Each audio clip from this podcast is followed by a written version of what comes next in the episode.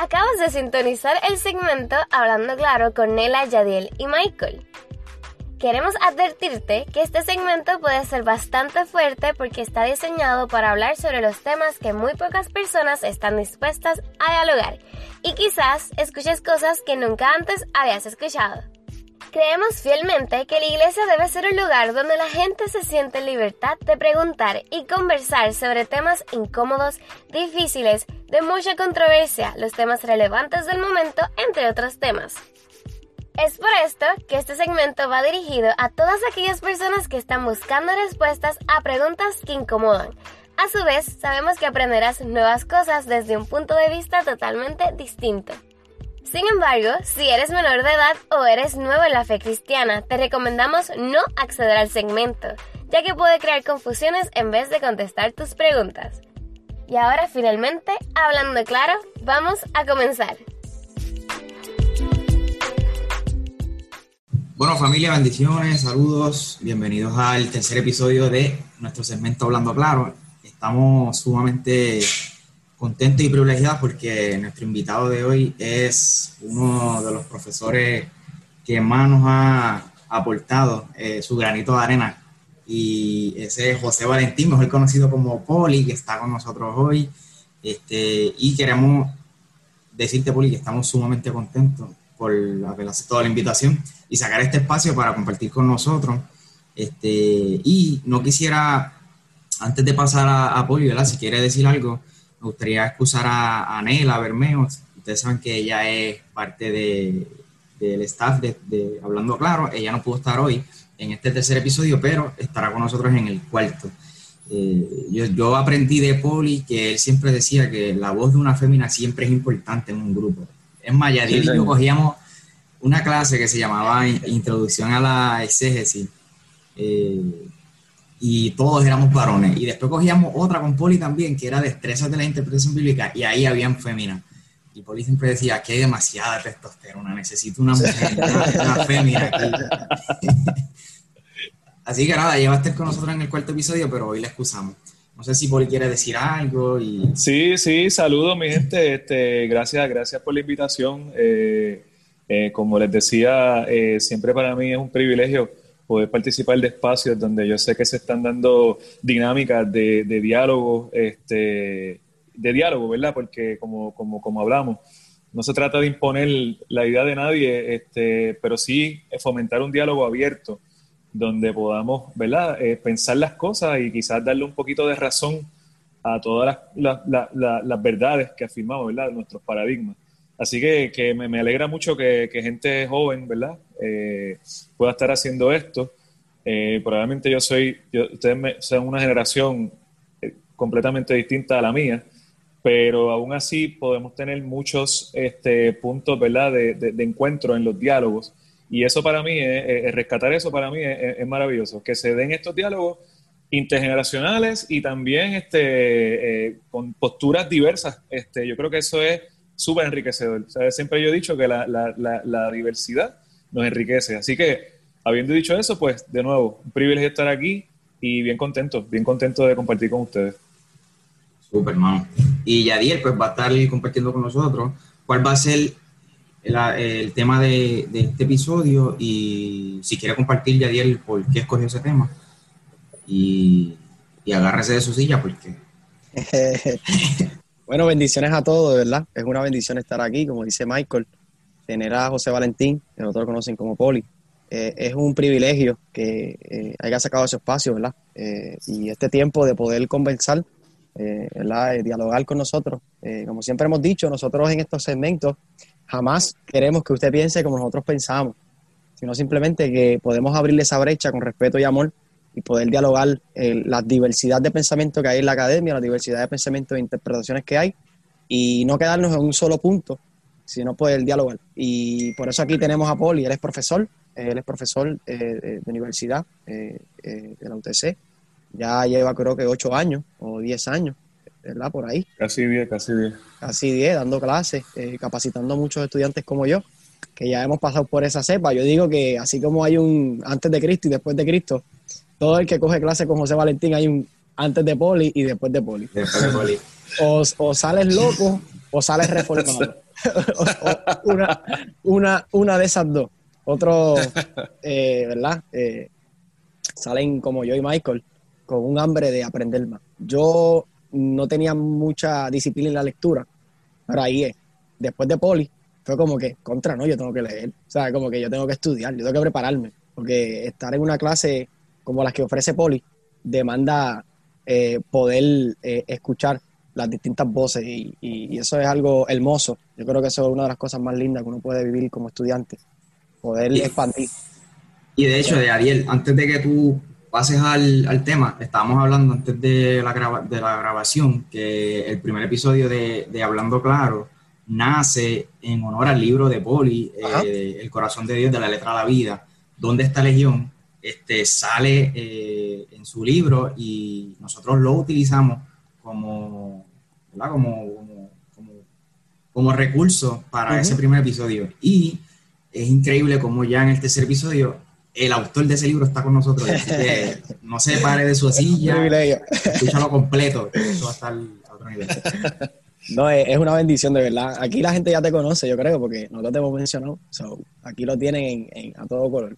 Una camiseta bien chévere. Eh, espero no decepcionar. Ahora, eso sí, la camisa, pues esa, esa, esa no decepciona jamás. betance, betance.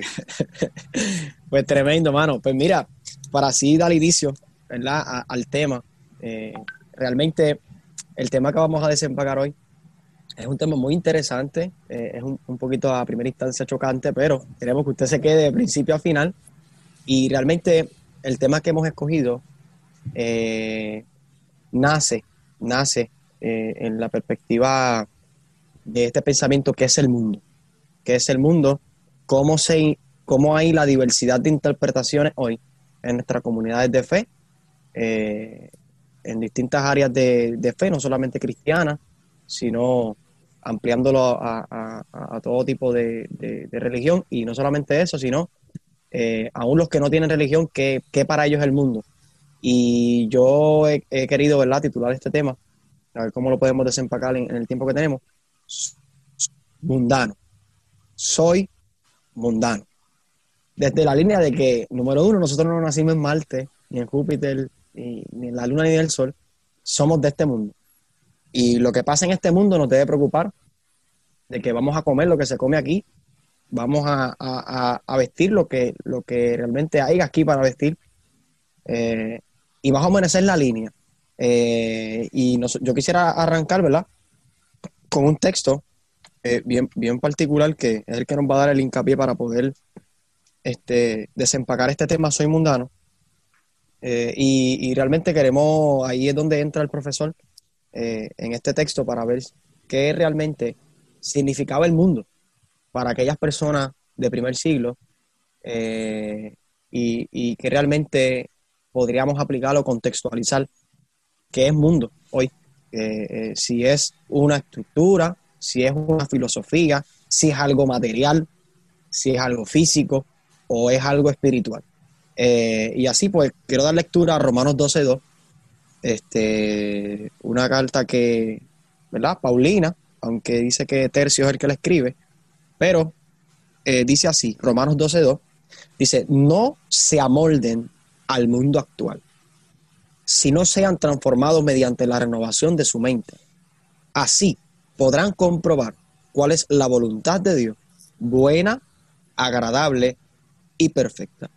Me llama mucho la atención ese primer, esa primera oración. No se amolden al mundo actual. No se amolden al mundo actual. Y, y, es interesante esto porque de aquí han habido sin número de interpretaciones, como que como otras en otros textos que dice, nosotros no somos de este mundo, eh, tú no eres de aquí, tú tienes los pies aquí, pero tu mente y tu cerebro está allá arriba y, no te debe preocupar lo que pasa aquí, tu reino es de aquí, tú, eh, eh, no importa lo que pase aquí, tú no eres del mundo, o sea, tú eres de, fuera del mundo, tú eres de, otro lugar. Y nosotros quisiéramos, ¿verdad?, desempacar usar este texto como hincapié entre todos los que podríamos mencionar en este conversatorio, eh, qué realmente estaba diciendo este texto para aquellos que los estaban leyendo en ese momento. Profesor. Sí, eh, Excelente tema. De hecho, es un tema que yo, que yo por, por muchos años he, he, hablado sobre él, porque me parece que es, es bien importante que, por lo menos, ¿verdad? Desde, desde el ámbito de la fe se entienda este, que, cuál es nuestra posición en cuanto al mundo, ¿verdad? Y, que, y cómo nosotros definimos mundo. Y cuán cercano o lejanos estamos del mundo. Y, y, obviamente la problemática aquí es una problemática de, lenguaje, porque la pregunta es qué es el mundo, ¿verdad? Y, mucha gente va a tener diferentes perspectivas de acuerdo a su trasfondo este, religioso, cultural, este, académico, etcétera, etcétera, etcétera. Eh, a mí me gustaría comenzar, ¿verdad? Si vamos a hablar de ese texto, y tengo en mente un montón de cosas que quisiera decir, pero, pero quisiera comenzar, ¿verdad? Con, con ese texto que acabas de, de, leer. Este, porque cuando uno, cuando uno se acerca a, a, la Biblia, ¿no? Eh, y esto es algo que, ¿verdad? Ustedes tomaron estos cursos conmigo y, y, esto es lo que yo enseño por muchos años, que es la, la interpretación bíblica, el, el, exégesis, que es buscar el sentido originario de ese texto, qué quiso decir para quien lo escribe y para quien lo recibe originalmente, y luego, ¿verdad? Hay una interpretación, claro, que tú puedes traer al siglo XXI. Pues en, ese, en esa búsqueda de sentido, sentido originario, algo bien importante es que uno tiene que acercarse al lenguaje en que se escribió. Este, porque pues obviamente la Biblia como nos llega, nos llega este, habiendo sufrido unas transformaciones, entre ellas las traducciones. Traducir, y, quiero hacer este, este, este, este resumen, ¿verdad? De, un poquito de, de trasfondo para que podamos entendernos en el resto de la conversación. Traducir un texto de un lenguaje a otro a veces es bien complicado porque hay palabras en un lenguaje que pueden tener una diversidad de significados, por ejemplo. Y entonces cuando tú la traduces, a lo mejor no la estás traduciendo con el sentido que realmente quien escribe el texto le, le, quería dar. Eso, eso es bien sencillo nosotros verlo, por ejemplo, cuando tú estás viendo una película con subtítulos y tú sabes inglés, bastante inglés, y estás viendo los subtítulos y de repente tú dices que ese subtítulo no tiene nada que ver este, con, con, lo, que, con lo que ahí dice. Yo, yo, siempre recuerdo que, yo no sé todavía, porque ya, ya uno casi no ve televisión, pero, pero aquí había un, canal de televisión que daba esto, estas películas que eran estrenos, que eran películas como de 20 años, pero dicen que eran estrenos, y te ponían unos títulos en la pantalla y de repente la traducción tú decías, diablo, es que no tiene nada que ver, ¿verdad? Pero es que a veces e, es, esa, es, esa es el reto de la traducción, ¿no? Que, que tú tratando de darle el sentido a la palabra para que quienes lo leen en español, ¿verdad? Lo, entiendan, pues tú a veces tergiversas lo que ahí dice. Pues esto estamos hablando de un idioma, de, de, idiomas contemporáneos como el inglés y el español contemporáneo. Ahora imagínense cuando uno trata de hacer una traducción de unos idiomas antiquísimos, ¿verdad? Como lo es el hebreo, aunque el hebreo ha sufrido menos transformaciones que el griego. Y, ahí es que llego al, griego, porque el Nuevo Testamento se escribe en griego. Pero es un griego particular, el griego koiné, que es el griego que se estaba hablando en aquel momento en prácticamente lo que era el imperio greco-romano. Entonces, los romanos conquistaron a Grecia y al conquistar a Grecia conquistaron todo lo que Alejandro Magno, Alejandro el Grande había conquistado. Eh, lo que hacen es que asumen la cultura helenística o griega. esto es bien importante, lo estamos diciendo, porque para entender a Pablo, eh, asumen la cultura helenística o griega y asumen también el lenguaje. Así que el lenguaje oficial del imperio, aunque Roma, el, lenguaje era el latín, pero el lenguaje oficial del imperio era el griego, koiné, en este momento.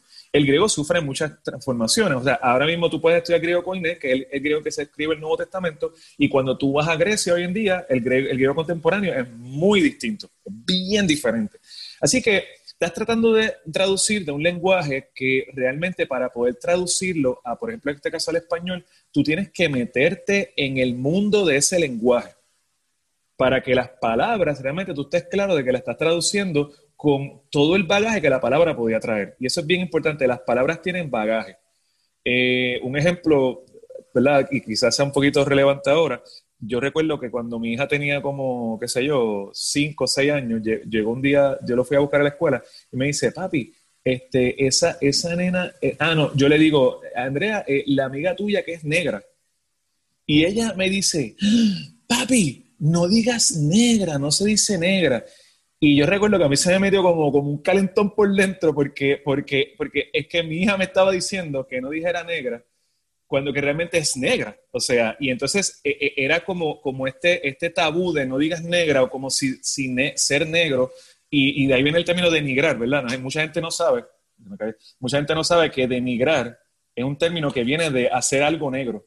Realmente, pues, este, e, e, es, denigrar algo es como reducirle el valor, porque, porque así es que la gente veía lo negro, ¿no? Y lo sigue viendo.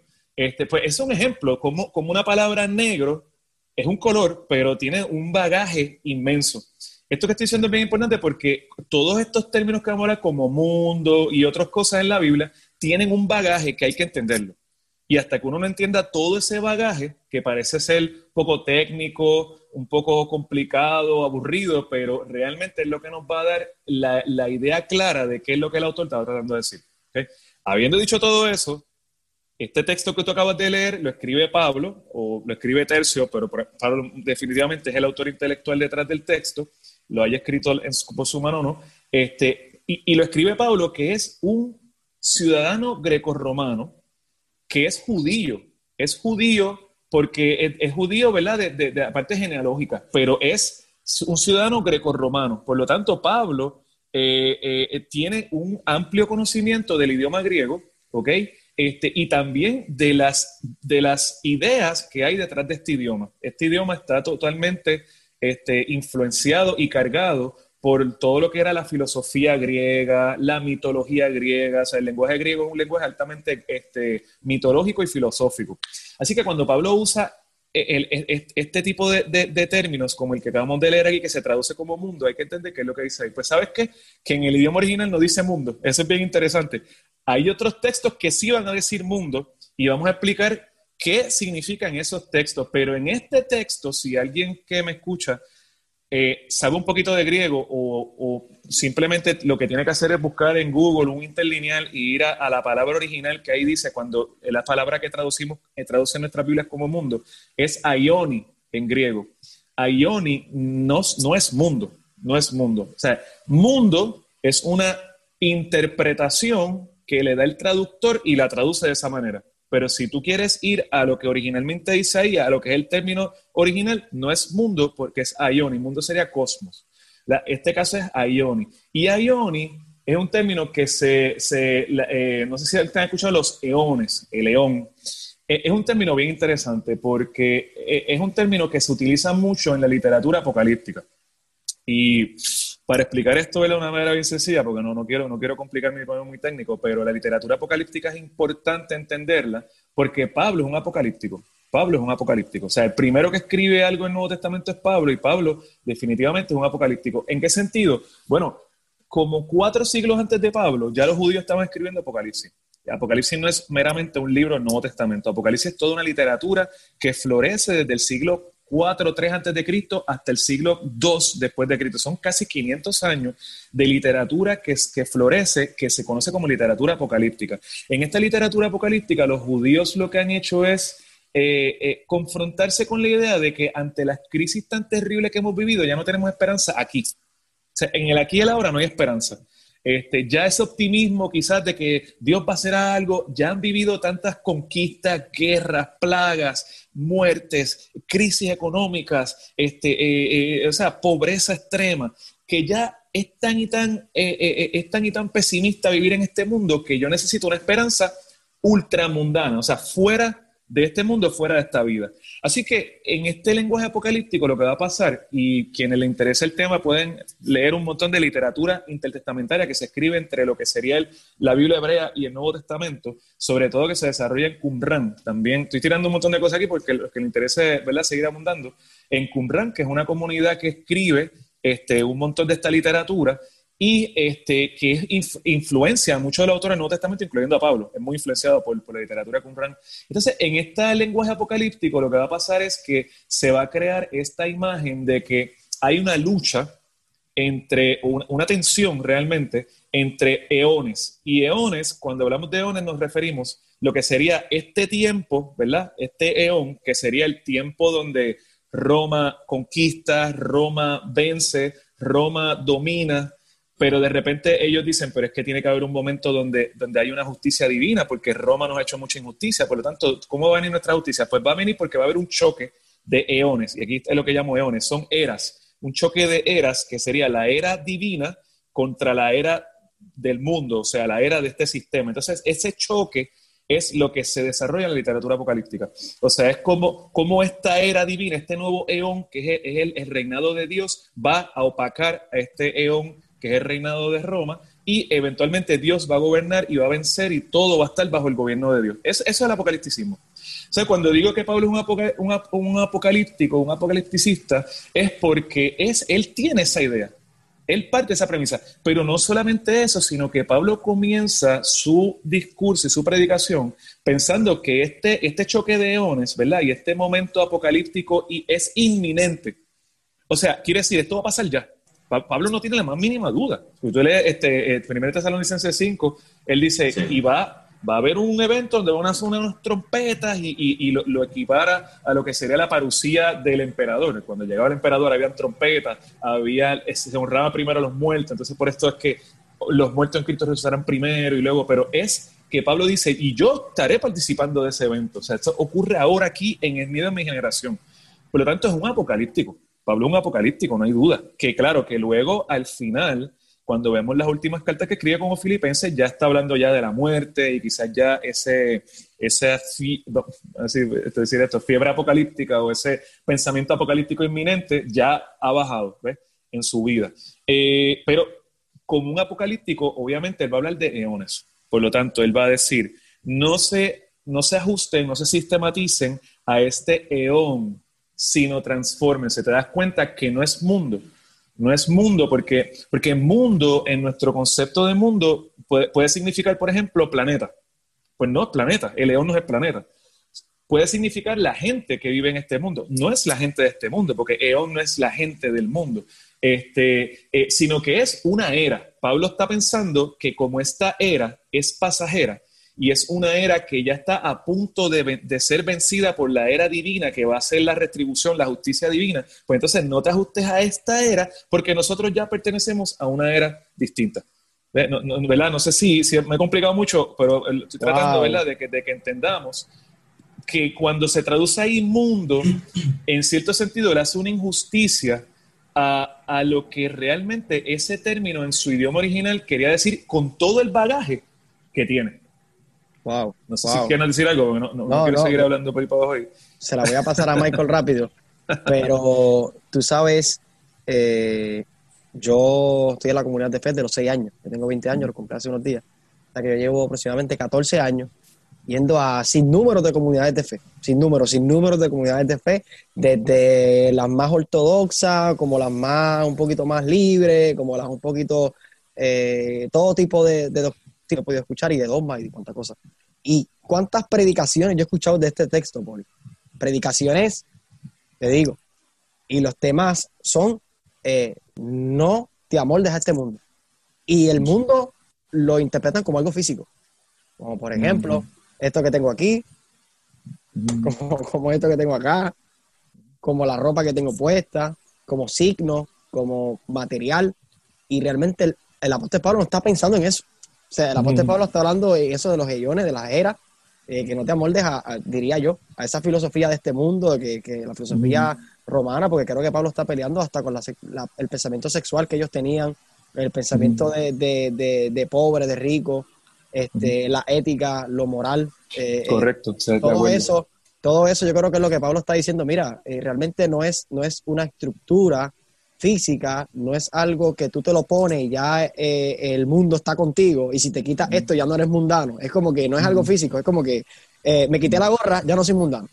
Me la pongo, ah, ahí soy mundano. Pablo no está peleando con eso.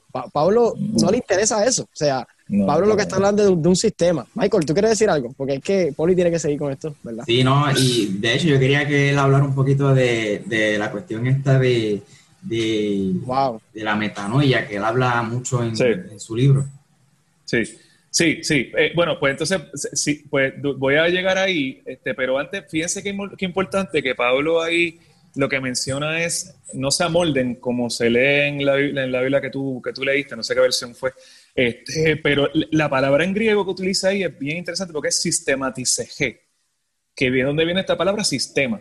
O sea, por lo tanto, lo que está queriendo decir este Pablo ahí es, no se sistematicen, es decir, no se, no se, no se conformen hasta el punto de que la rutina de vida se convierta en vivo según los valores que este, esta era me está presentando. Y Pablo tiene grandes problemas, ¿verdad? Con, los valores del, del, Imperio Romano, porque el Imperio Romano en este punto donde Pablo este, vive, este, ya, ya es un imperio que ha crecido, ha madurado, ha vencido a grandes enemigos, se ha expandido, ha llegado a su, a su máxima expansión. Y, al, y al, llegar a esta expansión que ocurre unos añitos antes de Cristo, cuando, cuando conquistan Egipto, que era la parte ¿verdad? de África que quedaba por conquistar, se convierte ya entonces en un imperio. Antes de eso no era un imperio, pero luego se convirtió en, se convirtió en un imperio.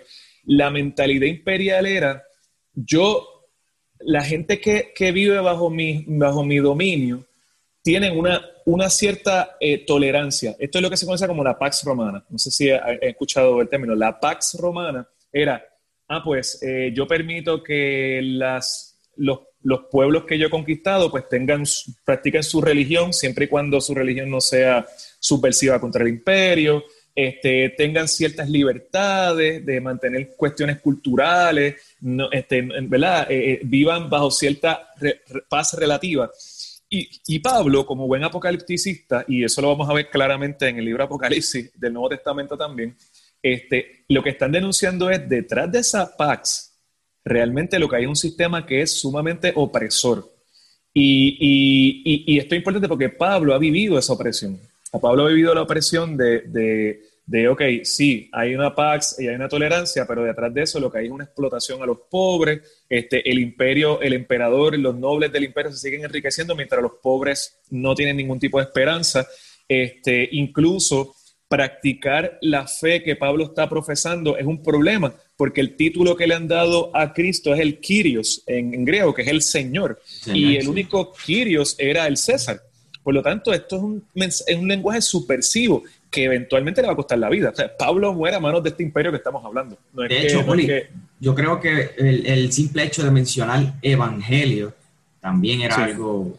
Es, eh, eh, eh, bien importante eso también, es subversivo, o sea, y cuando digo subversivo, para que la gente entienda, porque esta palabrita también ha sido muy mal interpretada, subvertir es virar al revés las cosas. en ese sentido, el, el, el término evangelio, que el primero que lo usa es Pablo, porque recuerden que antes de que existieran los evangelios, es Pablo el que escribe. Primero que escribe el Nuevo Testamento, aunque no esté eh, colocado ¿verdad? En, ese orden en, en, nuestra Biblia, es, es, en las cartas paulinas. O sea, que el primero que usa el término evangelio es Pablo. Evangelion en griego, que es eu, buena, y angelos, que es mensaje, es buen mensaje, pero lo importante es que esa era la propaganda del César. O sea que cuando el César, cuando César quería dar las buenas noticias al imperio, por ejemplo, el César ha vencido a nuestros enemigos en el norte, los hermanos, o el César ha construido este acueducto en esta ciudad, o el César, esa era la evangelia, esa era la buena noticia del César. Y al tú decir que esta es la buena noticia de, Jesús, el evangelio de Jesús, es subversivo porque ahora Jesús está tomando el lugar del César. Por lo tanto, eh, Pablo sabe que es cuestión de tiempo, que el imperio se dé cuenta de que este mensaje es subversivo, de que este mensaje es de cierta manera atenta contra, contra algo, algo central del imperio, y es la, autoridad incuestionable y única y absoluta del César. Por lo tanto, pues obviamente eh, eh, Pablo escribe, no se sistematicen a esta era, porque, porque nosotros no podemos, no podemos, no podemos quedarnos pasivos ante las injusticias, ¿verdad? Diría yo, de esta era representada por el Imperio Romano, porque miren, cuando uno, cuando uno piensa en el Imperio Romano, uno no puede ni siquiera tener la más idea de cuánto poder tenía este imperio. O sea, e, e, e, era ridículo que donde quiera que tú ibas en el mundo, el imperio romano tenía allí sus baluartes, tenía sus construcciones, tenía sus figuras del César. Entonces era como, como un imperio absoluto, que no había manera de ir contra eso. Y Pablo, ¿verdad? Lo que está proponiendo es no se sistematicen a eso. Este, esta era tiene unos valores que no son nuestros valores eh, eh, y por lo tanto habla del tema de transformación. ¿verdad? Y, ahorita me mencionaba lo de metanoia, que tiene que ver también, son unas palabras bien importantes. Por ejemplo, hay transformación. Ah. Oye, profe, algo quería decir rápido. Eh, esto me da algo bien interesante porque Pablo no excluye la filosofía de vida que está que, hay en la época. O sea, cómo la filosofía y, el pensamiento religioso se unifican. O sea, no son dos cosas que, se dividen, sino que Pablo usa la filosofía que hay en su época, el lenguaje que hay en su época, las palabras que hay en su época, para poder eh, hacer este, diría yo, este proceso de transculturación o este proceso de, traer, o sea, cómo Pablo usa la filosofía. Eh, sí, exacto, él, se monta sobre, sobre, porque, ¿tú sabes por qué? Este, porque, que no nace de la nada, claro, no nacen de la nada. Y, y es la única manera que tú haces relevante el mensaje.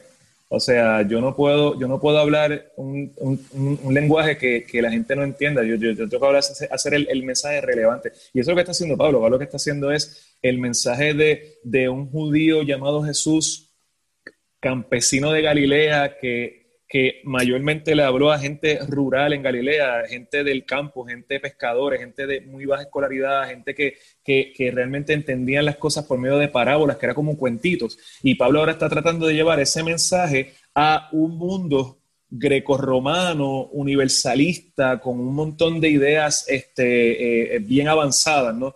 Y, ¿verdad? Está tratando de hacer eso, eso relevante. Y yo creo que hay en parte de ese tema la transformación, que en griego es metamorfosis que es de donde viene nuestra palabra metamorfosis, ¿verdad? Como una, oruga se convierte en una mariposa. Es, un cambio, es cuando lo esencial cambia, lo esencial que se supone que no pueda cambiar, cambia.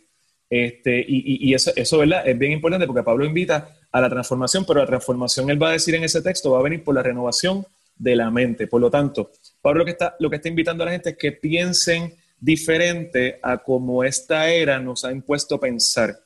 No, tiene nada que ver con, con, con viste de esta manera, o, no te juntes con esta gente, o no, no pises estos lugares, o no vayas a la playa. No, tiene, tiene que ver más con cambia tu manera de pensar para que no, no se conforme con estos valores y este sistema que nos ha tocado vivir, que no es el sistema que nosotros aspiramos. En ese sentido, y voy a usar una palabrita aquí para quienes después quieran eh, eh, abundar más, utopía. Pablo, Pablo propone una utopía, y una utopía, a, diferencia de lo que mucha gente piensa, que es algo que nunca ocurrirá porque es algo que, es inalcanzable, no. La utopía es una realidad paralela. Es una realidad paralela, es una realidad paralela que se aspira. Tú aspiras a la utopía. Y en el momento que tú dejas de aspirar a la utopía, tú dejas de soñar. So, de cierta manera, todos nosotros y nosotras somos utópicos, porque nosotros aspiramos a una nueva realidad. Pablo dice, la humanidad el ser humano puede aspirar a una nueva humanidad, una humanidad que no esté regida por los valores de este sistema que nos han degradado, nos han restado nuestra dignidad, pues podemos aspirar a una nueva realidad y lo podemos aspirar cambiando nuestra mente por medio de la transformación.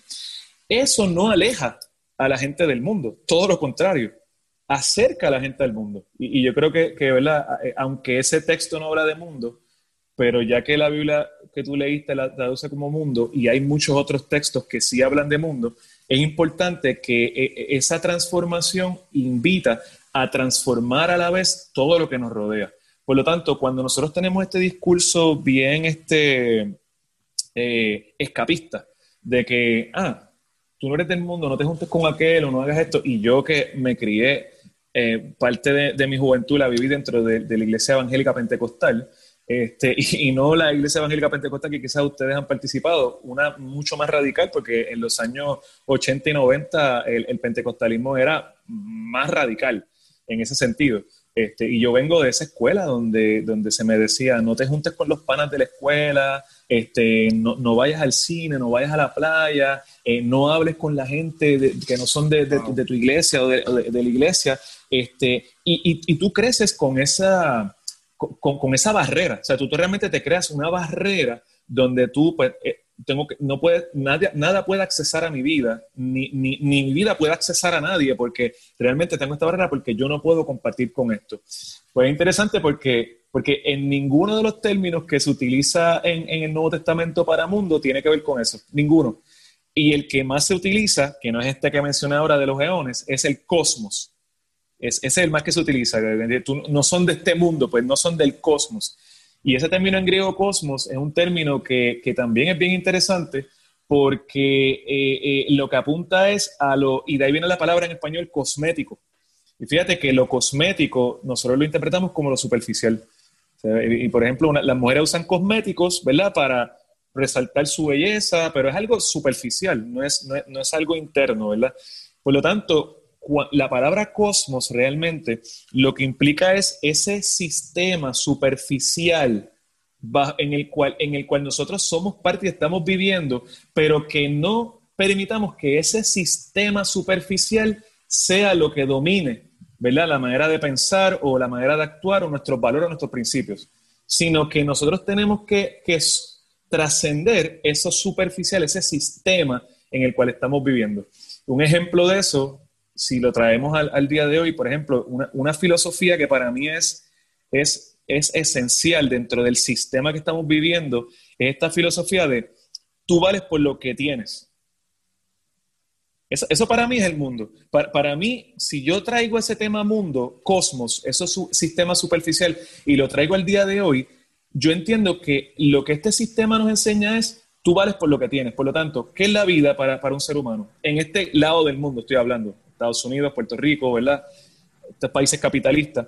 Este, tengo que trabajar más, porque tengo que producir más, porque tengo que tener más. Y al final y cabo, ¿por qué tengo que tener más? Porque detrás de toda esa ideología lo que hay es un, paradigma de tú vales por lo que tienes. Entonces la gente se explota la vida, se, desmadra, se, o sea, la salud, se fastidia la salud y todo esto porque, porque hay que producir más, hay que producir más, hay que hacer más, hay que hacer más, porque, porque si no llego a tener eso que aspiro a tener, no valgo. Y entonces yo creo que una manera de, de poder realmente alejarse del mundo en ese sentido quizás siendo una interpretación más sana, sería, tú no vales por lo que tienes, tú vales por lo que eres. Cuando tú vives la vida pensando que tú vales por lo que eres. Y aquí podemos añadir como imagen y semejanza de Dios y etcétera, ¿verdad? todos los, los textos que podamos ahí. Cuando tú vives la vida pensando que tú vales por lo que eres, tu principio es muy distinto y entonces tus prioridades cambian por completo. Y para mí eso es lo que sería una transformación, una transformación de pensamiento donde ya yo no, mi vida no se dirige por este paradigma, sino se dirige por este otro. Para mí eso es alejarse del mundo. Nada que ver con alejarse de la gente del mundo. De hecho, es interesante porque Jesús está, si me tienen que interrumpir, me interrumpen, ¿sabes? Porque si me dejan, tú sabes que yo sigo hablando por ahí para abajo. Jesús está insertado en el mundo, brother. Jesús está insertado en el mundo. Eh, eh, eh, en, el mundo de Jesús habían diferentes expresiones de judaísmo. Este, el judaísmo podía ser un judaísmo, un judaísmo farisaico, ¿verdad? Que eran los que dominaban la escena de la sinagoga era un fariseísmo, era una expresión de judaísmo que tenía unas particularidades. Pues ellos creían en la Torá, en los profetas y en los escritos, ellos creían en la resurrección, eh, creían en los ángeles. Había otra facción del judaísmo que era el saduceísmo, que eran los sacerdotes del templo. Ellos no creían en los profetas, solamente en la Torá, ellos no creían en la resurrección. Había otra facción del judaísmo que eran los esenios. Josefo nos habla de ellos. Los esenios eran los ascéticos. ¿verdad? Y para quien no sepan lo que, lo que significa ascético, es los que se privaban de todos los los placeres de, la vida. Esos son los que, los que fueron, los que mayormente, por decirlo así, se criaban o se pasaban la mayor parte de su vida en el desierto. Correcto, los esenios vivían, Josefo nos dice, el historiador judío, nos dice que los esenios eran estos judíos que se retiraban al desierto, a estas cuevas o a estos lugares desérticos, donde allí fundaban unas comunidades este, que, se privaban de, comer, o sea, eh, eh, comían una dieta bien estricta. el, Juan el Bautista. y es interesante que, Jesús se fue para el desierto. 40 ah. días.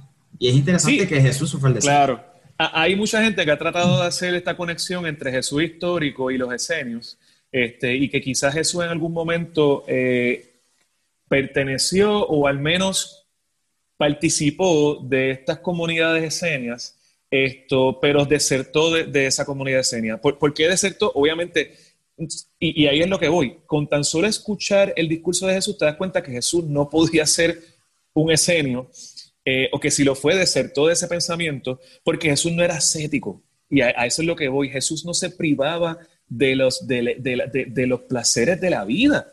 O sea, mano, Jesús lo vemos en Pari metido. Ah, diablo, Jesús en Pari. Sí, claro, yo le digo Pari, pero la Biblia lo llama fiestas, pero Jesús está en medio de actividades sociales que eran fiestas, o sea, en una boda. Según en una boda, que era un París, un París brutal, con vino. O sea, Jesús lo acusan de que, de que bebe vino, lo acusan de que come, que es glotón, porque, porque obviamente come, eh, no es aceta, o sea, no él, él, ni siquiera está ayunando con sus discípulos. Y no se lava las manos.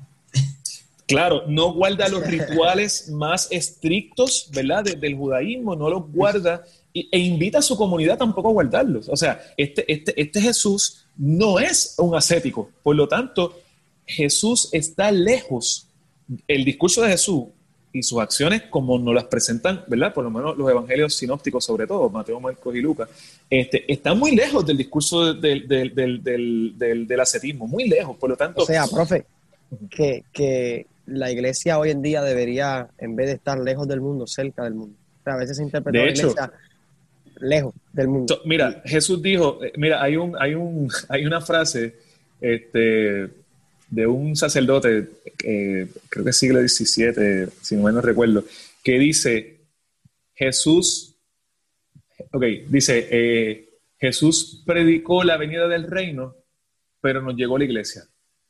Entonces, este, para, para, para buen entendedor, pocas palabras bastan. O sea, en el sentido de que de que el reino que Jesús presentó para nada se parece a lo que ha sido la iglesia, ¿verdad? Como estructura. Aquí cuando decimos iglesia no nos referimos a la gente, ¿verdad? Eso es bien importante, nos referimos a la estructura, lo que ha sido la estructura eclesiástica de la iglesia como tal, la institución, se ha alejado por completo. Porque ¿qué dijo Jesús en Mateo? El reino de Dios está entre ustedes. E, el reino no es un elemento, un outsider, o sea, no es un alien de, de esta vida. El reino se vive aquí ahora. ¿verdad? Ese, es el discurso de Jesús. Este, el discurso de Jesús es el reino que se acerca a lo más marginado de la sociedad. Tú te das cuenta, Jesús está compartiendo con prostitutas, compartiendo con mujeres de mala reputación, compartiendo con publicanos que eran judíos traidores, que habían traicionado al pueblo porque, porque estafaban a la gente en el cambio de, monedas y, y, etcétera. O sea, Jesús está, está participando de la mesa para un judío esto es bien importante porque la mesa era todo. La mesa era el momento de la mayor intimidad. No, había ah, una experiencia de intimidad más importante que la mesa. Compartir la mesa con alguien era compartir la vida. Jesús está compartiendo la vida y andando con... De hecho, una de las grandes acusaciones de Jesús, este es amigo de los pecadores. Entonces, el Mesías no puede ser amigo de los pecadores. Así que e, e, es interesante cómo, cómo se tergiversó por completo el discurso de Jesús histórico para convertirse en un discurso ascético, porque entonces la iglesia del segundo, tercero y cuarto siglo, y venga lo que vino después del cuarto siglo, que empezaron los monasterios y empezaron a, vivir esta religiosidad que era de autoflagelarse y, sentirme culpable, culpable, culpable, vivir esta, esta, esta, esta vida de, una culpabilidad extrema donde realmente tú, ¿qué es lo que le pasa a Lutero? Ahí, eso iba a decir que ahí yo, ahí yo pienso en Lutero, que dormía hasta en el piso. Era el monje más, más estricto de su monasterio, porque, porque Lutero decía, no sentía perdón, o sea, me seguía sintiendo culpable y mientras seguía haciendo los rituales y autoflagelándome y, pidiendo perdón, perdón, más, más culpable me sentía. Y hasta que él encuentra este texto, que esa es el, la experiencia liberadora, vamos a decirlo así, de, de Lutero donde él se confronta con este texto, justificado por la fe tenemos paz con Dios. Y él dice, yo no tengo que vivir la vida así, ¿verdad? Pues es, esa iglesia que convierte el mensaje de Jesús en un mensaje ascético, en un mensaje de, escapismo de la realidad presente y, sobre todo, y para mí esto es lo peor de todo, de la gente. O sea, mira, si tu espiritualidad te aleja de la gente, dejó de ser espiritualidad. Porque Jesús dice, Jesús dice, y yo por eso para mí, mi modelo de espiritualidad es Jesús, ¿no? Eh, eh, eh, en este momento de mi vida, eso yo lo afirmo. Jesús dice, ama a Dios y a tu prójimo como a ti mismo. Para mí hay tres elementos importantes de la espiritualidad según Jesús.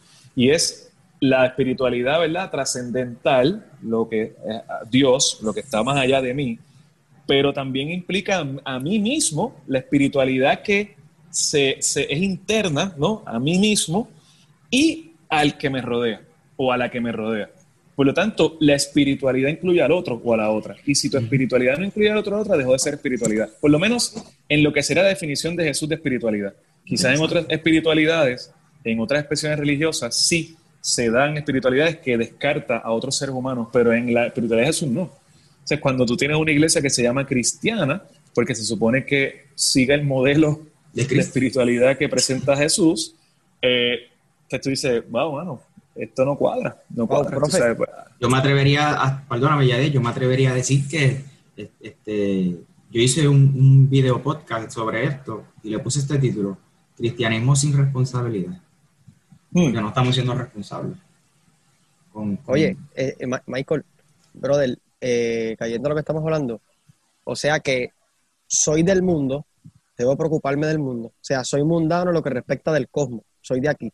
Debe preocuparme de la lo que se vive aquí, tanto en lo, en, lo, en lo que es físico, como en la gente, como en lo ecológico, como en los animales, en todo. Debe preocuparme eso.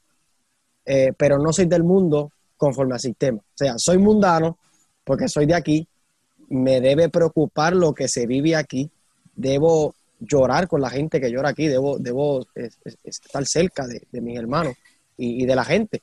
Eh, pero no soy mundano a lo que respecta al sistema filosófico o de vida que el mundo me está presentando. Por ejemplo, correcto, la filosofía es tú vales por lo que tienes, este, bueno, todos los pilares que tenemos de influencia, tanto reggaetoneros como raperos, etcétera, toda esa filosofía de que si yo estoy bien, no importa que los demás estén bien, solamente vales tú, este, y no importa el egocentrismo, el, egocentrismo, el, problema correcto, correcto. Perspectivas sexuales.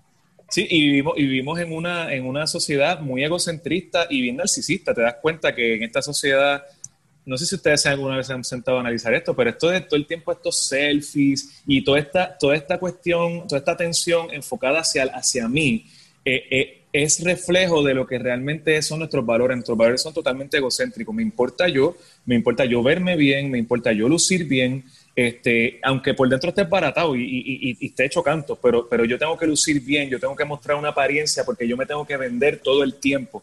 Y esos son valores que, realmente llevan a una sociedad a, que se autodestruya. ¿Ve? Entonces yo creo que en ese sentido necesitamos definitivamente una transformación, una metanoia, como decía ahorita, que es eso, cambio de mente.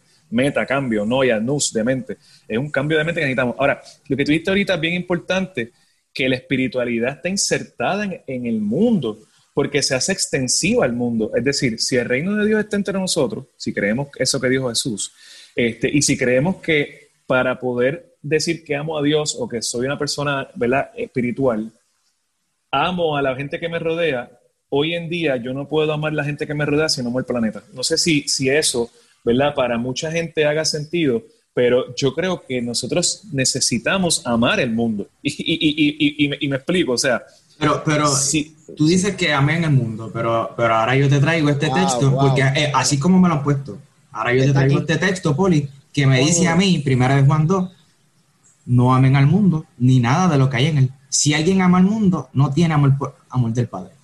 Y utilizamos ese texto para traer este discurso de que eh, esperamos cielo nuevo y tierra nueva, pero no, no, no somos diligentes y no cuidamos el mundo que tenemos. Sí, porque, porque, porque lo que pasa es, este, este, este, Michael, que, que, eh, de nuevo, el término cosmos, como yo decía ahorita, este, cuando tú lees ese texto, tú lo lees mundo y tú puedes interpretar, ah, pues yo no puedo amar el planeta, no puedo amar la Tierra porque, porque, porque me estoy apegando y, Dios dice que yo no soy de esto. Y, y, eso no es lo que dice ahí, el cosmos es el sistema, o sea, lo que te está invitando estos textos continuamente es no ames el sistema, ¿verdad? Y, es lo que he estado tratando de decir, este, esa, esa filosofía de un sistema que nos deshumaniza, que nos degrada, que nos roba nuestra dignidad, como, como el imago Dei, ¿verdad? Me y se me hace de Dios que, lo que lo que Pablo y, Juan y todos estos autores este, están afirmando, pues eso es lo, lo que estamos hablando, es, es no amar esa, ese sistema que nos está llevando a esa manera de pensar. Pero fíjate, si tú no amas el mundo, y ahora hablándolo no como el sistema, ¿verdad? Sino como el planeta, por ejemplo. Si tú no amas el planeta, tú no amas al prójimo. Esto es bien sencillo. O sea, hay una conexión. Nosotros, mira, y esto, ¿verdad? Aquí sí me pongo las botas porque esto es un tema que me encanta. Este, nosotros hemos perdido la, teología de la creación. La teología de la creación la hemos perdido, ¿verdad? En, en el proceso de hacer que sea una teología temporal, una teología que va más bien basado en hacia dónde vamos en términos de tiempo, hemos olvidado la importancia que tiene la teología en términos de lugar. Por ejemplo, el texto de Génesis es un texto muy ecológico, porque el texto de Génesis nos dice, Dios, en este caso Yahvé, Génesis 2 y 3, Yahvé prepara un lugar para que el ser humano lo disfrute, pero no solamente lo disfrute, sino que lo administre. Y le da una responsabilidad al ser humano con ese lugar llamado tierra, planeta, mundo, como lo queramos llamar, que es una responsabilidad administrativa, por, y ¿sabes cómo lo sabemos? Por el, los nombres. Ese, momento en, la narrativa, cuando Yahvé le dice a Adán, ponle nombres, para un judío ponerle nombre a algo significa tener responsabilidad sobre eso. Por lo tanto, tú pones un nombre a tu hijo, tú tienes responsabilidad sobre tu hijo. Al tú poner nombre sobre los animales y sobre las cosas de la tierra, tú tienes responsabilidad sobre eso. Por lo tanto, esa, esa teología de la creación es la teología que nos dice, tú y yo salimos de la tierra salimos de la tierra. Y, eso es bien interesante cuando tú lo lees en hebreo, en el juego de palabras. Adam, Adamá. Adamá es el polvo de la tierra. Adam es el nombre del que sale del polvo de la tierra. Por lo tanto, es el hijo de la tierra.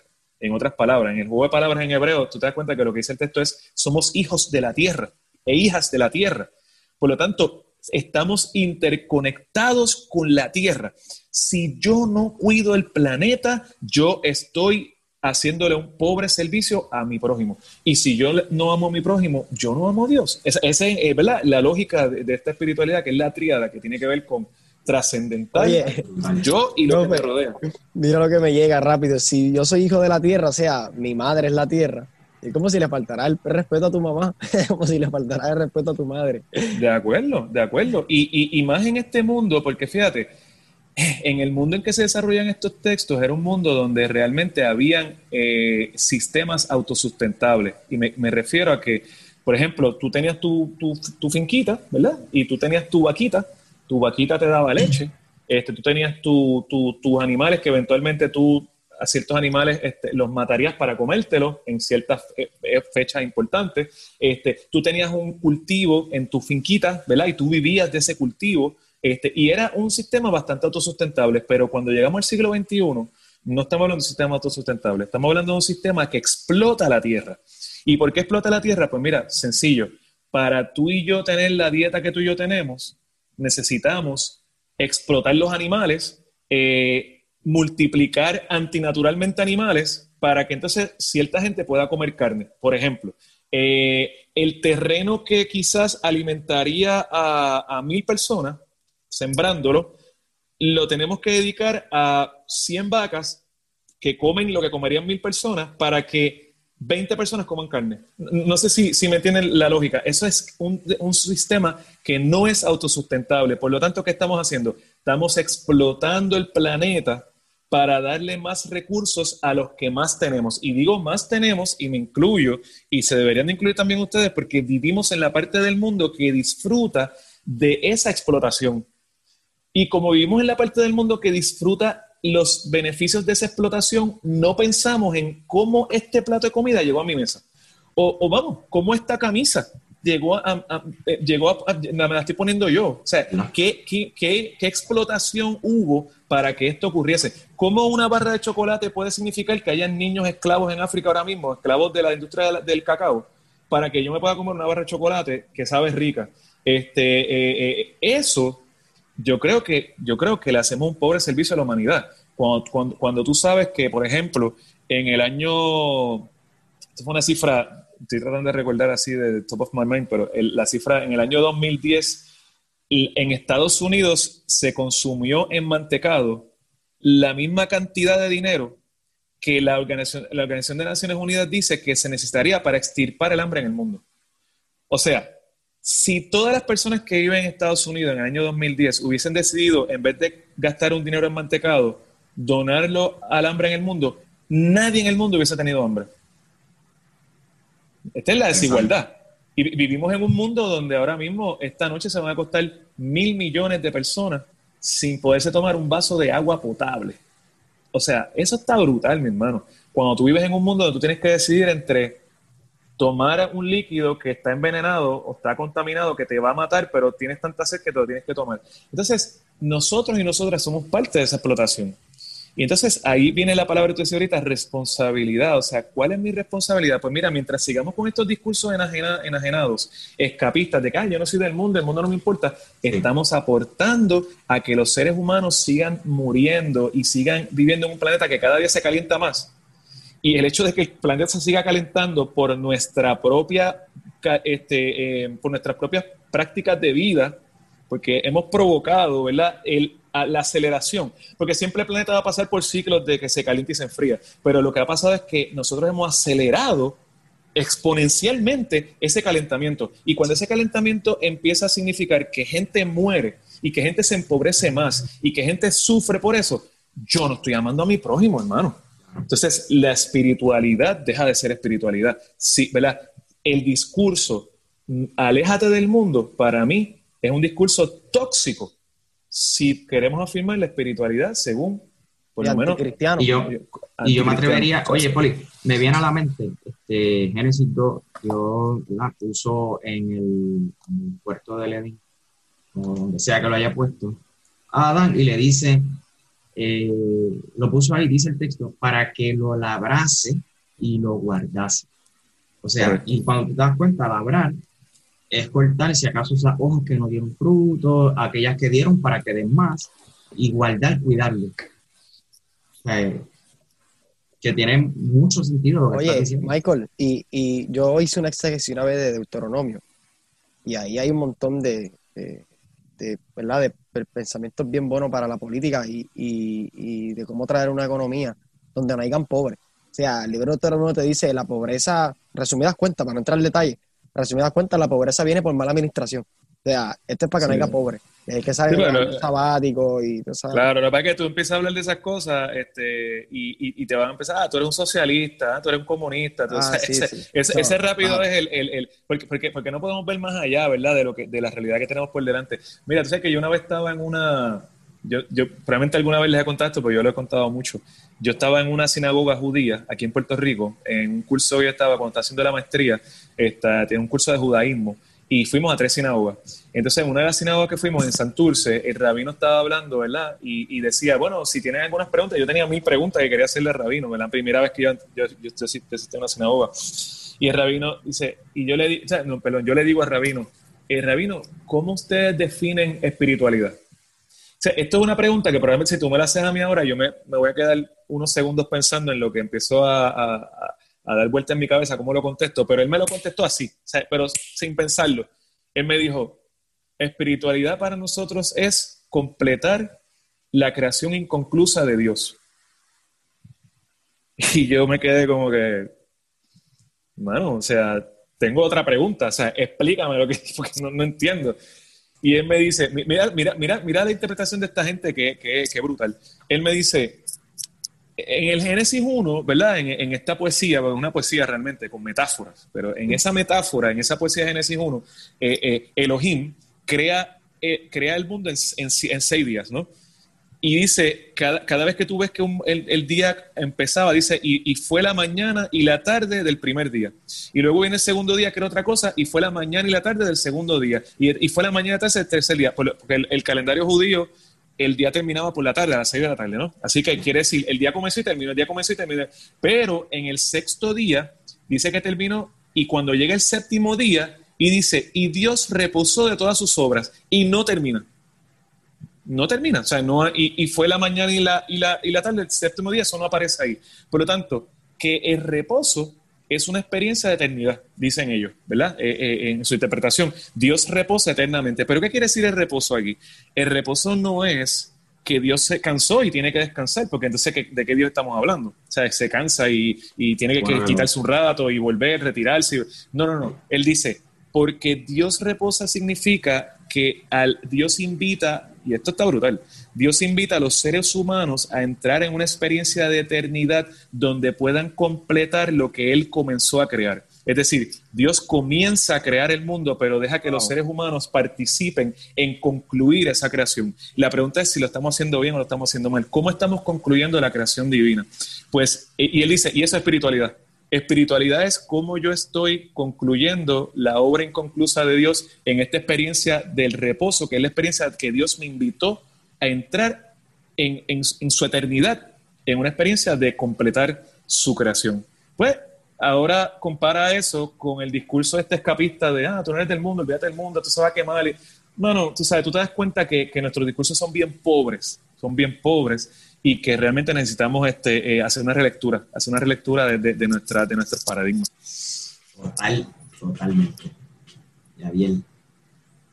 No, Tacho, impresionado, impresionado porque es que realmente yo sentí, eh, eh, sentimos la necesidad de, porque esto es un tema que Poli ha trabajado toda la vida y, y nosotros pues en nuestra experiencia académica pues en este segmento sentimos la necesidad de poder expresar estos temas porque son temas que nos responsabilizan al que está a mi lado, a los que nos rodean, a ser más empático con, nuestro mundo, nuestro planeta. O sea, somos del mundo, mano. O sea, somos de aquí. Eh, eh, nacimos en este tiempo, en esta época, con estas filosofías de vida que, debemos contrarrestarlas.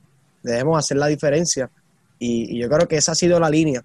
Nosotros no queremos que usted piense como nosotros, pero el mundo no es algo físico, men. El mundo no es una cadena, no es una pulsera, no es... bueno, a mí me no prediques con gorra, que eso es del diablo, eso es del mundo. No, no uses jury porque eso es del mundo. Entonces, ya esta perspectiva física del mundo, yo creo que debemos, de cierta manera, romper con eso. O sea, mundo va más allá de lo que se puede ver. E, ese nombre de, cristiano, cristianismo, va mucho más allá de, de, este pensamiento eh, tan, tan reducido, diría yo, en este tiempo. O sea, y y creo que, por eso yo, cada vez que, cogía clases contigo, este, le decía, le decía a, mi esposa que, nosotros, yo me atrevería a decir que nosotros estamos muy lejos de lo que, de lo que realmente es el cristianismo, como fue Jesús, vamos. sí, de acuerdo, de acuerdo, de acuerdo. Eh, eh, yo, tengo siempre, y ya bueno, eh, uno trata, ¿verdad?, de, que a veces la gente entienda de dónde uno, de dónde uno viene y, hacia dónde uno quiere ir con sus posturas o con sus discursos. A veces tengo discursos que son problematizadores y la gente lo, ve como si uno quisiera atacar la fe de la gente o atacar este, su creencia o atacar, y realmente no. Es que yo creo que problematizando, y ese es mi modelo, ¿verdad? Problematizando, este, nosotros y nosotras podemos este, llegar a nuevas conclusiones este, y una de las cosas que yo siempre digo en esta problematización ¿no? es que, que la ortodoxia se alejó del discurso de Jesús, se alejó de la esencia. Este, cuando digo la ortodoxia me refiero a esa, esa opinión correcta que la iglesia trató de imponer desde el siglo II en adelante, donde querían llevar una, una, teología que fuera homogénea, que solamente se pensara así, todos los que pensaran distinto eh, eran herejes y etcétera esa ortodoxia para mí se aleja totalmente de Jesús. Y lo interesante es que Jesús se aleja de la ortodoxia de su tiempo también. En ese sentido, Jesús queda como un hereje del judaísmo más radical, ¿no? De, su, o, más, o más este, em, digamos, fundamentalista, ¿no? De, su época. Este, eh, pues, pues a veces que hay que tomar caminos un poco alternos, ¿no? Para uno poder rescatar la esencia. Porque eso que tú dices, la esencia de lo que sería seguir a Jesús en, ese, en este sentido, este, para mí a veces requiere alejarse un poco de lo que la ortodoxia plantea, porque la ortodoxia a veces se ha alejado diametralmente. Y la pregunta es cuán salvable puede ser en este punto. No sé, cada cual tendrá su... Pero, pero sí, creo que debe de haber un cambio, y como decíamos ahorita, realmente radical. Y no creerme radical porque, ah, yo soy, yo soy este, un cristiano cool, no como los que antes que las mujeres no usaban falda, pantalones. Es más que eso es más que eso, ser radical es más que eso, es mucho más. Eh, yo creo que, que, nuestro mensaje tiene que ser problematizado y tiene que ser confrontado para ver si realmente estamos teniendo esa responsabilidad que tú hablas, que para mí es bien importante. La fe y la espiritualidad exige una responsabilidad de la parte del que la practica. Y, y, dónde está esa responsabilidad? Pues, ¿verdad? Cada cual aquí tendrá que evaluarse. Y ese, yo creo que eso debe ser lo que debemos de aspirar a poder lograr que todos y todas lleguemos a ese proceso. Brutal, mano, brutal, brutal. Y yo creo que eh, yo creo que más claro no, no canta un gallo como decimos en Puerto Rico. No sé si Yadier quiera añadir algo. No, de verdad yo creo que lo hemos dicho todo, tuve un poquito de problemita, pero sí. Eh, realmente brutalmente, brutal. Son, son temas que, que nos hacen crear conciencia y nos hacen reformular qué realmente somos y qué realmente creemos. O sea, y dónde realmente estamos parados. O sea, que, realmente eh, eh, somos y, qué debemos ser. Y, en este tema, esta conversación, después que se acaba el Zoom, son de los momentos que uno se sienta y uno comienza a analizar cómo yo puedo ayudar al prójimo, cómo yo puedo ayudar a mi, a mi hermana en tierra, o sea, a mi prójima, a, mi prójima tierra.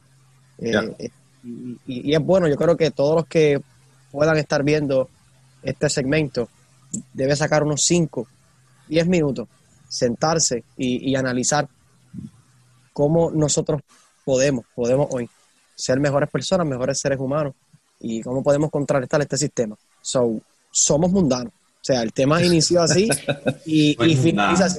Yo soy un mundano, porque me preocupo por el mundo, soy parte del mundo y, y en lo que consta que quiero un mejor mundo, quiero una mejor ciudadanía. Yo creo que todos podemos sembrar una semilla en alguien, podemos ayudar a alguien, podemos hacer la diferencia.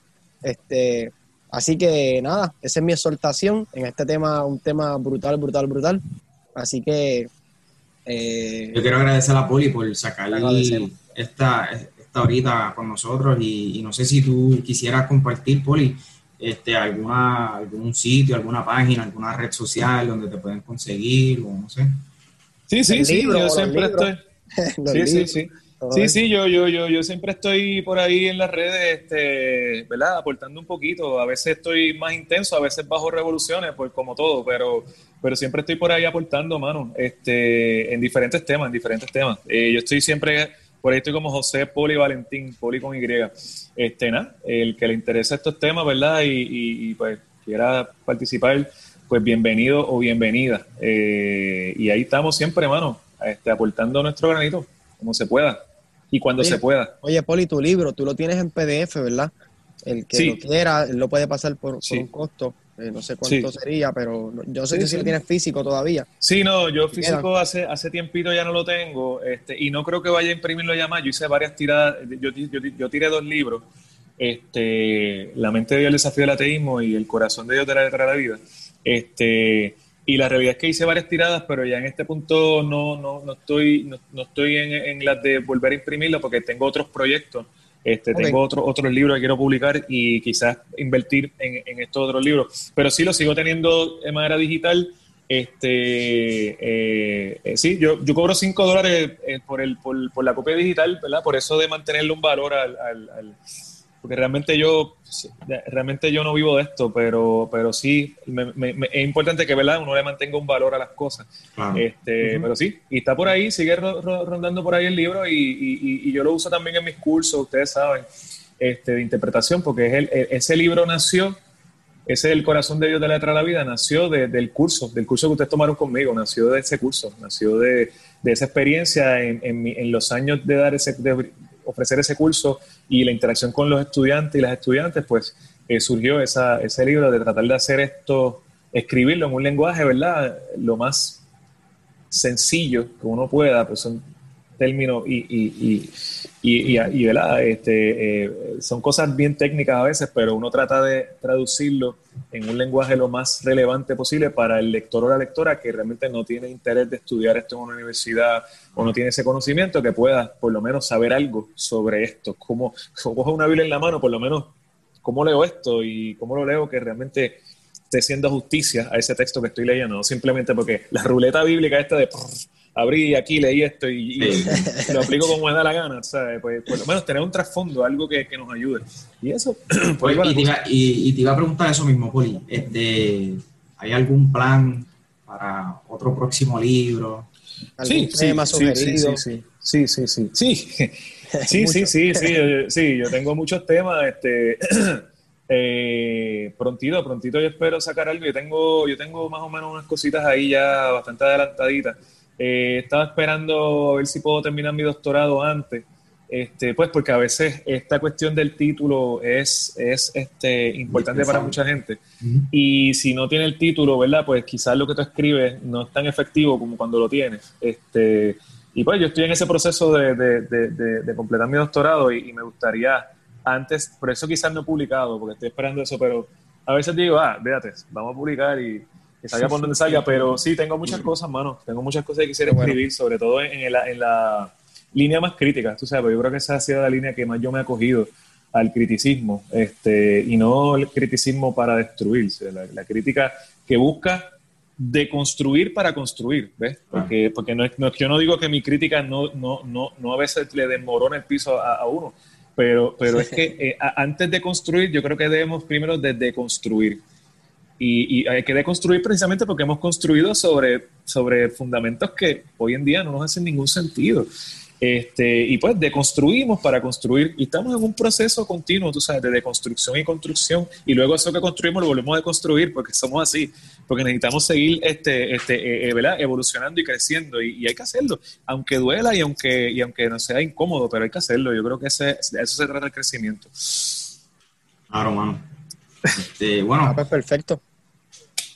Dale, mi gente, gracias, gracias por la oportunidad.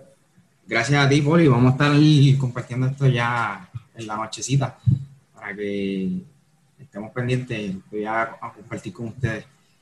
Dale, papito. Tremendo, Dale, papito. Claro que bueno, mi gente, hemos llegado al final de este segmento. Gracias a Yadiel por el tema, a José Valentín Poli por estar acá con nosotros. Y si les gustó, compártanlo, suscríbanse en YouTube y escúchenlo también en Spotify. Así que bendiciones. Gracias por escuchar el segmento Hablando Claro, creado y dirigido por Michael Cerezo. Queremos invitarte a seguir a los siguientes participantes de este segmento en Instagram. Ayadel Rivera, consíguelo como JR Ministry y Anela Bermeo como Nela-BR. Si quieres seguir a Michael Cerezo, puedes conseguirlo en Instagram, Facebook, Twitter, TikTok y YouTube como Michael Cerezo. Para preguntas relacionadas a este segmento u otros temas, accede a www.michaelcerezo.com. Hasta la próxima.